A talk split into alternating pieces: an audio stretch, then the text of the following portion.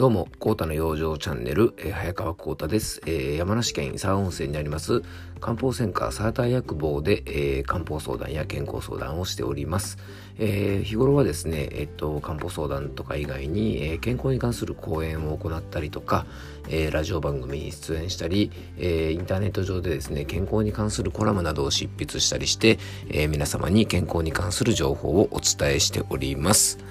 えー、さてですね、今日はね、えー、っと、ちょっとね、思い込みストレスと固定観念ストレスをなくそうというテーマでちょっとお届けしたいと思います。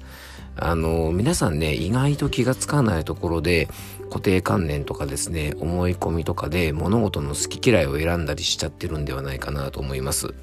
えー、最初にですね、思い込みについてちょっとあのお話したいと思いますが、思い込みっていうと、例えばですね、えー、っと、〇〇っていうバンドはなんとなく嫌いとか、えー、っと、飲食店のチェーンね、あの、例えば有名なチェーンの名前なんかで、えー、〇〇ってなんとなく安っぽい感じで、若い子が行くところでしょ、僕はいいや、とかですね、えー、〇〇くんってちょっとなんか暗そうな感じであんまり好きじゃないんだよね、とか、〇〇さんって僕のこと嫌ってるでしょ、とか、まあこういうことって日常的にあると思うんですね。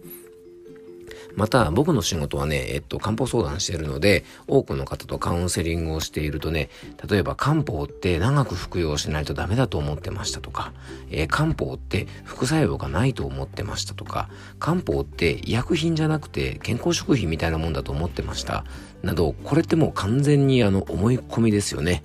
あの、思い込みで何かにマイナスイメージを持つことって、あの、実はね、とっても残念なことだと思うんですよね。えー、お店や会社とかのですね、そういったサービスなどは、あのー、よくね、こういったあの消費者の方や一般市民の方の思い込みでうまくいかないことっていうのがね、いろいろあると思うんですね。えー、だからまあ正しい情報とかですね、正しい使い方なんかをやっぱり僕らは、えー、常に発信していかなきゃいけないんですが、あの、もし皆さん何かね、えっと、何か、何かのものに対してマイナスのイメージを持ってるものがあるとしたら、それについてね、よく考えてみてください。そのマイナスに思ってるイメージって、もしかしたら皆さんの思い込みじゃないですかね。例えば性格が暗そうだった A 君のことっていうのを、まあ、あなたがどのくらい知ってますか？まあ、例えばですね、あとあんまり好きじゃないっていうバンドの曲ですね。まあ、そのバンド自体の曲をきちんと聞いたことってあるでしょうか？えー、例えば行きたくないと言ってる飲食店でご飯食べたことってありますか？あの、自分のことをね、嫌ってると思ってる人に、のことを、じゃあどれくらい、あの、その人のことをね、知ってますかということですね。あの、漢方のこともね、例に出しましたが、何かに対して否定的なことを言う方というのはですね、その人のこととか、そのサービスのことなど、否定してるもののことをね、結構知らない場合が多いんですね。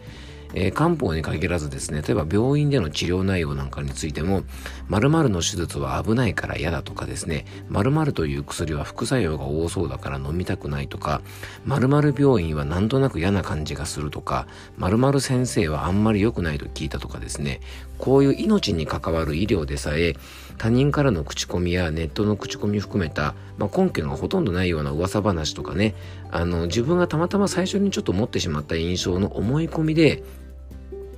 嫌ってる場合がね、あの、結構多いんですよね。ですから、ぜひ一度ね、何かね、否定してるものがあれば、そのことをですね、どのくらい理解してるか、ぜひね、考えてみてほしいと思います。もしかしたら自分の思い込みで決めつけているだけかもしれません。えー、思い込みはマイナスのイメージを膨らましてストレスとなることもあのかなりあります。思い込みでね、考えても仕方ないようなストレスを増やしても、時間もね、消耗するそういった気もね、もったいないですよね。あの、ぜひですね、思い込みでね、いろいろこういうストレスを感じてるようでしたら、一度ね、その嫌ってることとか、なんか嫌だなと思ってることに対して、まあ、どっぷり体験したりとかですね、一度経験したりすることで、えー、ね、え解消できるかもしれません。で、もし、あの、いろいろそれをね、経験した後で否定することはもうこれ仕方ないと思います。でも、あの、やってみたりとかですね、あの、すると意外な発見があるかもしれないので、まあ、根拠がない嫌いでね、人生損してることがあるかもしれませんから、ぜひ、あの、心の養生の一つとして、この思い込みストレスをぜひね、減らしていただけたらね、あの、いいのかなと思います。そしてもう一つ自分自身でストレスを作ってしまうことの一つに固定観念というのがあります。固定観念っていうのはね、〇〇は〇〇じゃないといけないというようにですね、何かを固定的に決めつけるようなことを言いますよね。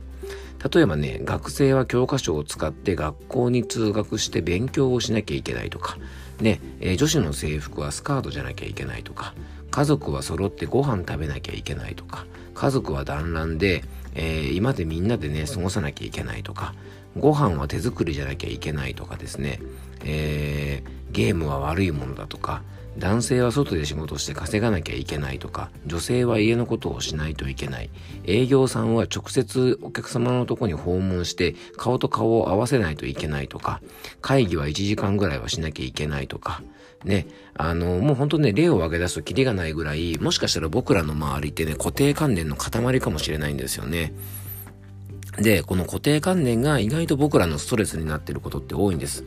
えー、例えばね、昨今問題になっている女性の方の制服ですが、学生さん含めてね、スカートしかないところってまだまだ多いですよね。で、冬とかのスカートってね、もうめちゃくちゃ冷えるので、これもう絶対にやめた方がいいんですよね。あの、スカートで、でもね、通勤や通学しないといけない方がたくさんいたりするのも事実だし、例えばね、学生さんなんかが、あの、スカートの下にですね、こう長いジャージとかをね、履いていることに対して、学校で禁止したりとかですね、寒さ対策で履くことを禁止したりすることはね、これもどう考えてもおかしいんですよね。えー、またね、家族の過ごし方も、いわゆるこうね、サザエさん的、ね、一家団らんであるべきだっていうね、固定観念がどっかにあって、日本人の家庭は各あるべきにとらわれていることが多くて、現代の環境ではね、昔ながらの家族のスタイルで過ごすことっていうのは難しいのに、逆にこれがね、できないことに対して罪悪感を感じてしまってですね、なんか余計なストレスを増やしてしまっているんじゃないかなと思います。例えばね、お弁当、冷凍食品ばっかりで私手作りできてないってことを、えー、過度にストレスに思ってしまったり、部屋の掃除が毎日できていないことをストレスに思ったり、ね、洗濯物が毎日畳めてないとか、ね、結局ね、それって誰が決めたのっていうようなルールとか考え方が知らないうちにね、固定観念になってしまって自分を苦しめてることがあるんですね。まあ別にね、冷凍食品とかだって、まあ、あの確かに手作りの方がいいのかもしれませんが、上手に活用することでね、生活のクオリティが上がるんであればそれは構わないし、お部屋の掃除だってね、もちろん毎日するに越したことはないですが、毎日しなきゃいけないなんて誰が決めたのって話ですよね。また固定観念がね会社とか個人の成長を止めてしまってることも結構あるんですさっき例に出した営業は直接お店に行かなきゃいけないとかね、え例えば勉強会は直接会場で受けないと意味がないなんていうことを決めつけてた部分がたくさんあると思うんですが、えー、っと、これね、今回このテーマにしたのは、えー、実は新型コロナウイルスの影響の不幸中の幸いの一つがですね、こういう働き方とか勉強の仕方の固定観念がちょっと壊れてきたかなと思ったからなんですね。もうほんとね、営業なんてね、ウェブ会議システムで時間を決めて提案してもらった方が、こっちもね、ちゃんとスケジュール管理もできるし、時間を決めてですね、無駄なくプレゼンしてもらえるので、本当に助かるんですね。突然アポなしで営業に来られる方がまだ多くて、ね、なんかきちんとした話ができない状態を考えたら、よっぽどですね、交通費もかからないし、効率的だと思うんです。あの、こういったことでですね、今回少し見直されるんじゃないかなと思います。